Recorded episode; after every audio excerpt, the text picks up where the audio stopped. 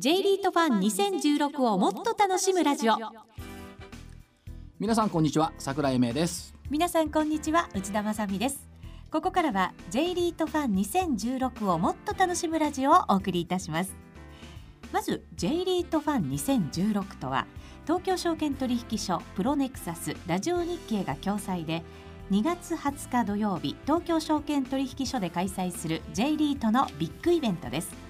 14社の J リートのプレゼンステージ。ラジオ日経でもおなじみの櫻井英明さん井上哲夫さん和島秀樹記者私内田正美大里清さん江連優子さん。このほか特別講師には武者良二さん福永博之さん菅俊斗さんフリーアナウンサー八潮恵子さんなども登場し J リートのお祭りイベントです、まあ、J リートっていうとアルファベットだし、はい、なんとなく不動産投資信託だよねっては分かっているんですけども、まあ、そうは言いながらなんか分かんないよね、うん、それから説明聞いてもなんか難しいよね。っていう人もいるんですけども。確かに難しさっていうのが先に出ちゃうかもしれませんね。それから数が結構多いよねって、えー、リートでも例えば物流施設をやってるとかそれからヘルスケアやってるとかまあオーソドックスに行けばレジデンシャル住宅だとかあるいはその商業施設とかいろいろあるわけですよ、うん、どうやって選べばいいんだろう。それからじゃあどこがスポンサーについてるの？っていう商社なんだろうかとか、不動産会社なんだろうかデベロッパーなんだろうかっていうここの区分けもそれぞれ違うわけですよね。確かに同じように見えますけど中身を開いたら全然違うものもあるわけですね。それからまあたくさんのまあ14社のリートが集まって一堂に会していろいろ見たり聞いたり触ったりできる、まあ、触るってのもないですけども そういうことを考えるとこれはまあ本当の J リートのお祭りイベントですよね、はいうん、しかもこれに行けば J リートがよくわかるあのネーミングがいいですよね。J リートファン、うん、結局その J リートって短期売買で売ったり買ったりっていうものではないじゃないですか。どっちかっていうと割と比較的中長期ですからそのリートをやっぱりファンにならなきゃいけない、はい、その意味では私がファンになれるリートはどうやって見つけたらいいんだっていうことを、まあ縦横無尽に見て聞いていくことができる、はい、ということですね。はい。J リート14社がプレゼン、ロビーでは14社のブースが出展されます。特別トークセッション、日本経済を支える J リートの可能性ということで、座談会ステージも行われます。J リート各社の座談会っていうのは、はい、あんまり見たこと聞いたことないですよ実は。私も実際に拝見するのは初めてですね。でそれぞれのリートがまあ何社かがね一堂に会して今の日本のリートの現状、うん、それからリートに対するニーズそれから必要性の高まりそれから今後どっち向いていくの成長の可能性なんかをうちはこういう方向だ、うちはこういう方向だそれを同時に聞けるっていうのはこれすごいバリューがある座談会だと思いますよ。はい。さてこの時間は2月20日の J リートファン2016の魅力を伝える番組です。どうぞ最後までお付き合いください。J リート丸分かりガイド。ここからは J リートの基礎 J リート投資について桜井さんから教えていただきます。桜井さんまずは基礎中の基礎から。まあリートっていうと REIT、はい、カタカナでリートとかこともありますけども、まあ簡単に言えば不動産投資信託ですよね、うん、個人で不動産を買う最低やっぱり何千万円レベル一つしか買えない。はい、でそういう中でいろんな不動産を集めていただいて投資品の形にして小口にして買えるっていう、すごくいい制度。簡単に不動産を買えるっていうふうに考えていいんですか？そうなんです。ね不動産っていうのは買ったはいいものの自分で住んでないと手間暇かかる。そりゃそうですね。誰が借りてくれるのとか家賃の徴収どうするのとか。でそういうのを、まあ、リートが全部やってくれる。はい、投資する対象は不動産。そして不動産を誰かに賃貸貸し出してますから毎月の賃料が上がってくる。それが分配金として、え手元に戻ってくる、うん、平均すると3%から4%の分配金利回りになってますから、まあ、金利を考えると分配金をね、うん、もらうということでも、はい、いい商品になってきてる、うん、ですよね。実際に不動産を買うよりは手間なく投資できる。そうです、はい、これだから昔よりも発展した不動産の形っていうことですかね。した不動産の形で一番最初に出てきたのは、まあ、あのオーストラリアとかアメリカとかで出てきたんですけども、ええ、30年ぐらい前にこのリートっていうのが世界にはあるっていうことを知った時になんと素晴らしい制度だと思いましたよね。で研究に行きましたアメリカに。桜さん直に行かれたんですか？行きました。全米回りました。そうするとねね今はどうだろう？K マートとかねウォールマートとかショッピングセンターってほとんどリートが持ってたりする。から物流センターバイオの研究所とかねこういうのもみんなリートになってた。つまりうん。いろいろ不動産を発展させるための資金需要調達の意味からいくと、はい。リートっていうのはやっぱり必要だった。個人の側から言っても不動産に投資をしたいけども先ほど申し上げたようにたくさんのお金がかかる。でも小口で比較的分配金利回りのいいものに投資をしたい。かつキャピタルゲインも当然ありますよね。そういう投資家のニーズに応えているのがリートだったっていうのを見て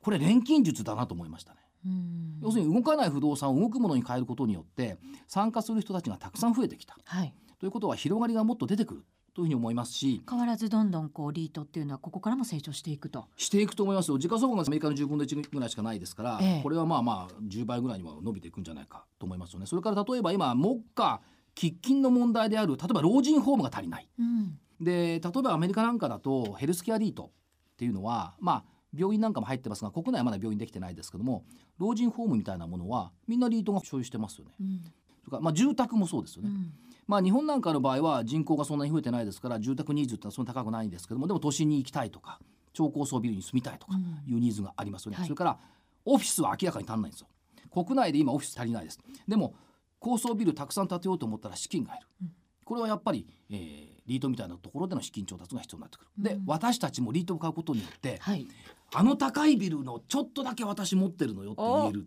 オーナー気分が味わえますね味わえるでしょ？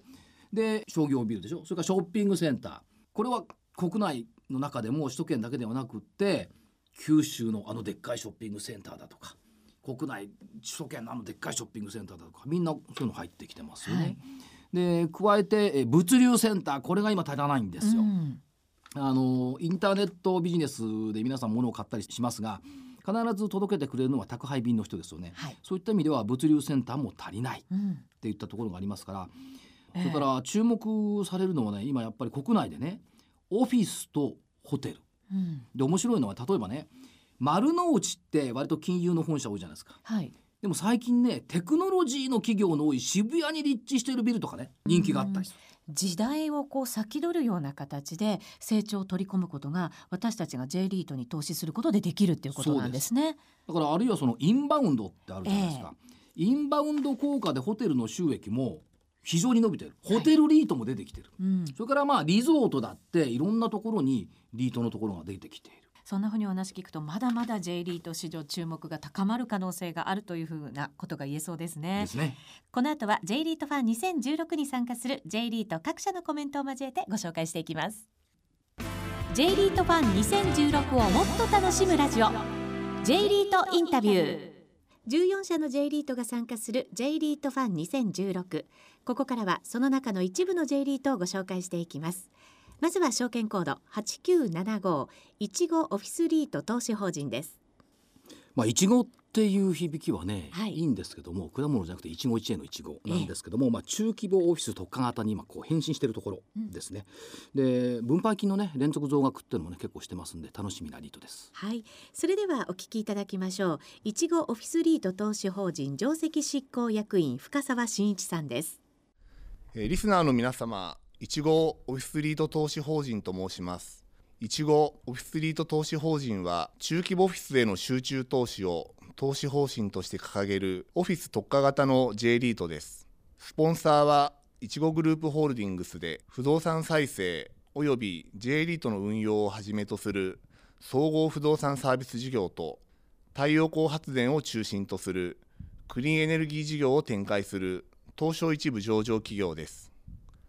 当スポンサーは中古不動産に対して順法化工事設備更新等を行いテナント満足度を向上させて再生させる不動産再生ビジネスに特に運用上の強みを持っております。当投資法人もこれらのノウハウを通じて東京首都圏を中心に物件数で77物件資産規模で1656億円の中規模オフィス等に投資をし運用を行っております。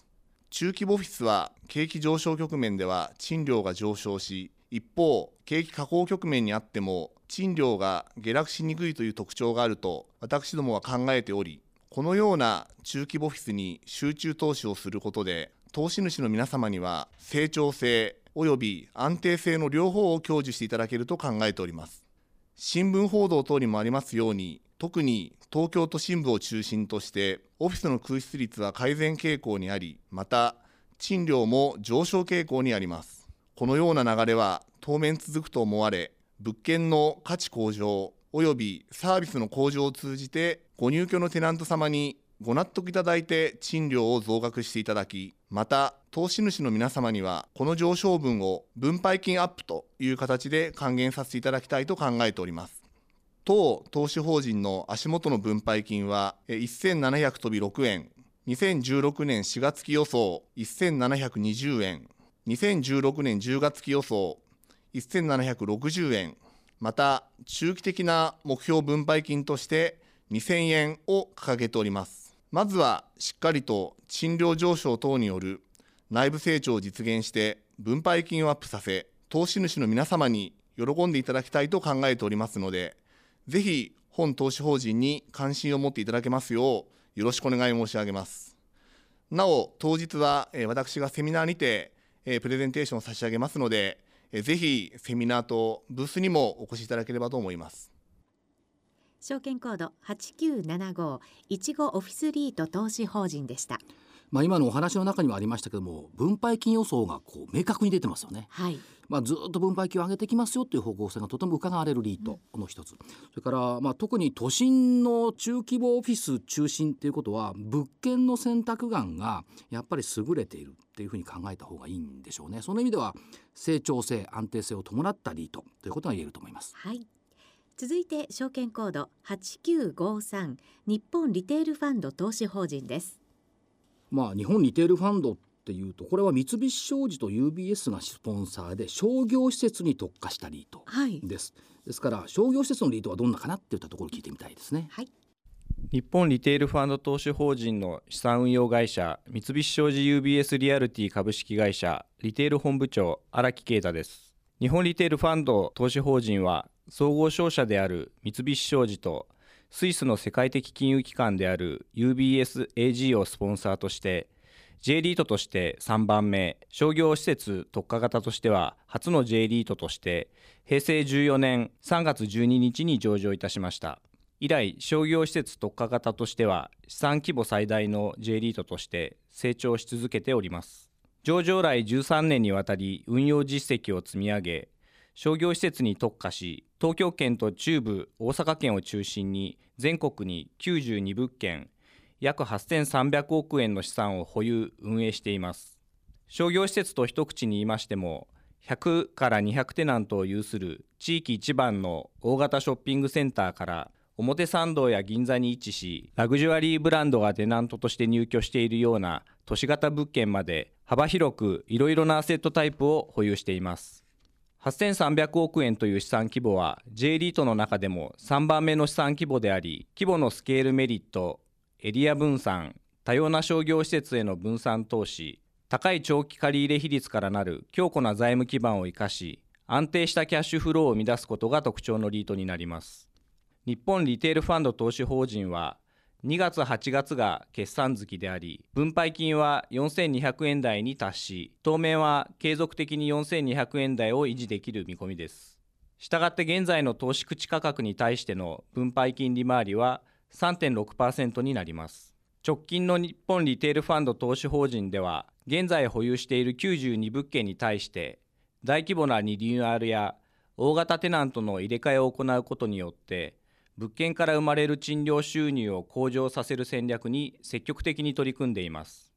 これは日本リテールファンド投資法人を13年間運用することで蓄積されましたリニューアルノウハウや約1000社のテナント様とのリレーションを持っている弊社のショッピングセンターのマネジメント能力を活用した取り組みでございます。日本リテールファンド投資法人では投資家様向けの IR 活動にも積極的に取り組んでおり先日日本 IR 協議会による2015年度 IR 有料企業奨励賞を受賞いたしました。個人投資家の皆様を対象としましたホームページも設け情報開示を積極的に行っております。J リートファンでは現在取り組んでいる戦略についてもう少し詳しくご説明させていただきます。当日はどうぞよろしくお願いいたします。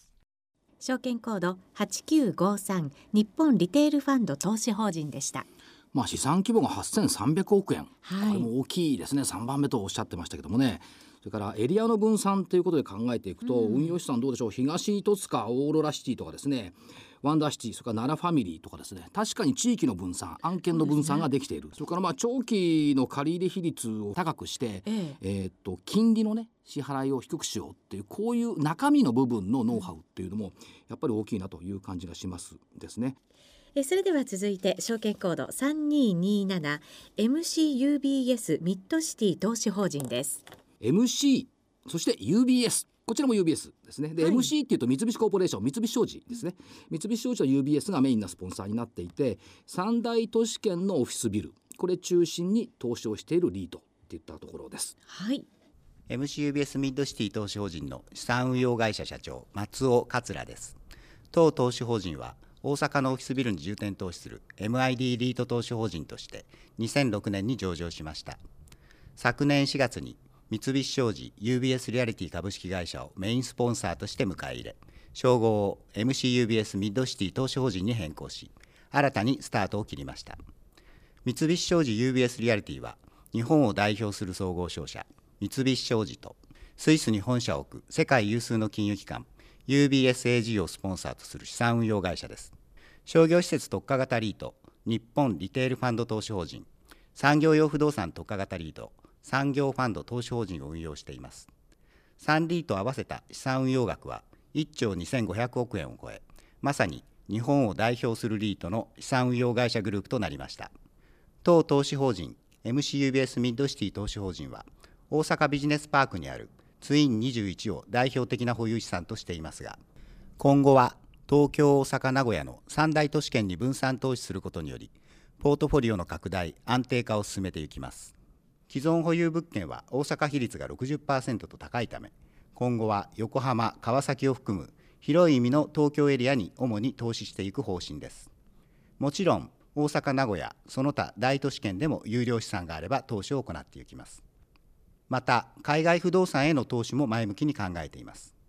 昨年7月には上場来初の公募増資を行い新規5物件を取得。5月の上の12月の日本橋物件を含め合計7物件594億円を新たに取得し総資産額は2170億円となりました。昨年4月と比べ資産規模は38%拡大。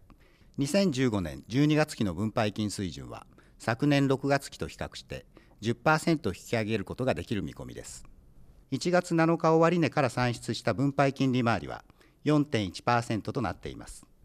MCUBS ミッドシティ投資法人はスポンサーグループの強力なネットワークと運用ノウハウを活用し継続的に運用資産の拡大成長を目指してまいります。J リートファン2016では午後2時35分から第2会場にてセミナーを行う予定です。ブースも出展しておりますのでご来場の際にはぜひお立ち寄りください。お待ちしております。証券コード3227 MCUBS ミッドシティ投資法人でした。ぱりまあ所有物件の中の OBP の中のツイン21、えーこれを見るとあもうミッドシティだってすぐ分かるっていうリートですよね。それから今のお話の中では大阪比率60%ということでしたけども、まあ、横浜川崎を含む広範囲の首都圏ということで、対象エリア広がってきていることに加えて海外という言葉も今ありましたね。はい、で個人投資家の中では海外リートに興味もあるうんっていう方もおられますから海外の戦略っていうのもぜひ当日聞いていただければいいかなというふうに思いますですね。はい。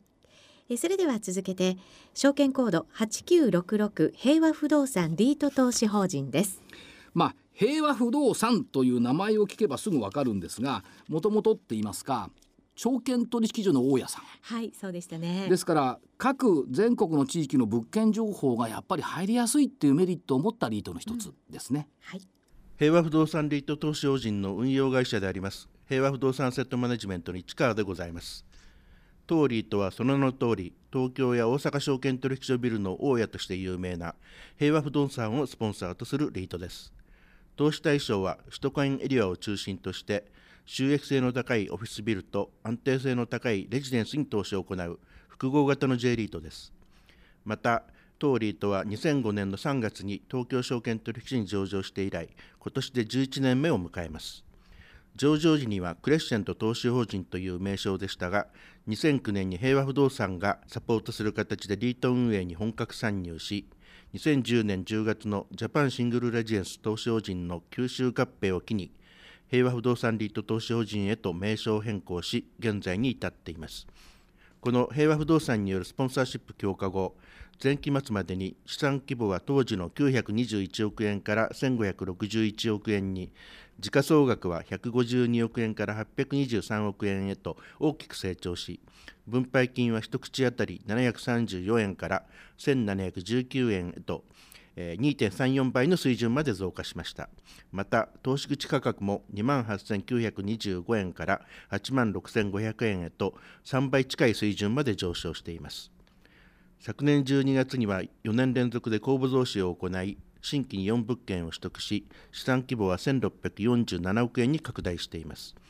また賃貸マーケットの回復からオフィスやレジデンスの賃料も増加が期待できるようになってきましたし引き続き借入金のコストも低下しており外部成長と内部成長の両面から投資法人のさらなる成長に向けて邁進しています。引き続き投資主の皆様の期待に応えられるよう分配金と資産規模の着実な成長を目指してまいります。なお2月20日の15時30分より第2会場で説明会を開催いたしますので皆様のご参加を心よりお待ちしています。8966平和不動産リート投資法人でした。一昨年の冬にですね、はい。リートの本を書いた時に取材した先の一つが平和不動産リート投資法人の中のその運用している平和不動産アセットマネジメントええ。の社長さんにね、えーコメントを頂戴していたんですけどもやっぱりその場所も兜町ということで保有物件の中には茅場町平和ビル、うんもう茅場町のど真ん中にあります、はい。ですね。とかですね。あとはその都内で駒沢公園とかですね。銀座とか、えーこういったところがですね、えー保有物件の中には入ってきているといったところです。投資の主体は東京都心のオフィス住宅っていうことですけどもまあ地方のものもね多少入ってきてますし、そういった意味では、えー広がりを持っているリートの一つ。そして金融と不動産を融和したリートという意味では、まあ株の町の兜町の平和不動産がやっているリート、はい。まさに金融と証券象徴しているようなファンドの一つうん。と考えていいと思います。それでは最後は証券コード3455ヘルスケアメディカル投資法人です。ヘルスケアそれからメディカルはい。ということでいきますと、アメリカは今ヘルスケアリートすごい伸びてるんです。今後の期待感っていうのに見ていきたいなと思いますねヘルスケアメディカル投資法人の運用会社ヘルスケアアセットマネジメントの吉岡でございます。ヘルスケアメディカル投資法人は有料老人ホームなどの介護施設や病院などの医療関連施設に重点的に投資をするヘルスケア特化型リートで昨年3月に上場いたしました。日本が本格的な高齢者社会を迎えるにあたって介護医療業界と資本市場をつなぐパイプ役として社会インフラとも言うべきヘルスケア施設の供給促進を金融面で支援していこうという強い思いが私どものリートの原点です。主要スポンサーは三井住友銀行、シップヘルスケアホールディング、NEC キャピタルソリューションの3社で、それぞれ金融、介護医療、ファンド運営の分野で豊富な実績と知見を有する企業です。このような強力なスポンサーから専門的で多種多様なサポートを受けられ安定的な基盤を確立していることが私どものリートの大きな強みとなっています。また実際にヘルスケア施設を運営する事業者様との間で長期で賃料固定の賃貸借契約を結んでいますので安定した収益が期待できます。現在のポートフォリオですが有料老人ホームが14件サービス付き高齢者向け住宅が2件の合計16件のヘルスケア施設を保有しています。資産規模は、えー取得価格ベースで236億円。運営事業者は業界最大手のベネッセスタイルケアをはじめ、いずれも高い信用力と運営実績を有する7社となっています。地域的には三大都市圏を中心に居室数が50室未満のものから150室を超える大型の施設まで幅広く組み入れています。資産規模は現状小さめですが今後稼働中の介護施設だけでなく新規の開発案件や介護施設と比べて一般的に規模が大きい病院不動産を組み入れていくことで上場後3年で500億円5年で1000億円まで規模を拡大することを目指しています。2月の J リートファンにはセミナーのほかブースも用意してお待ちしておりますのでぜひお越しいただければかというふうに思っています。よろしくお願いいたします。証券コード3455ヘルスケアメディカル投資法人でした。今のお話もありましたけども三井住友銀行とかそれからシップヘルスケアホールディングス、はい、この辺りがあ主要スポンサーということですね。うん、でやはりその有料老人ホームなどのヘルスケア施設に特化ということですから以前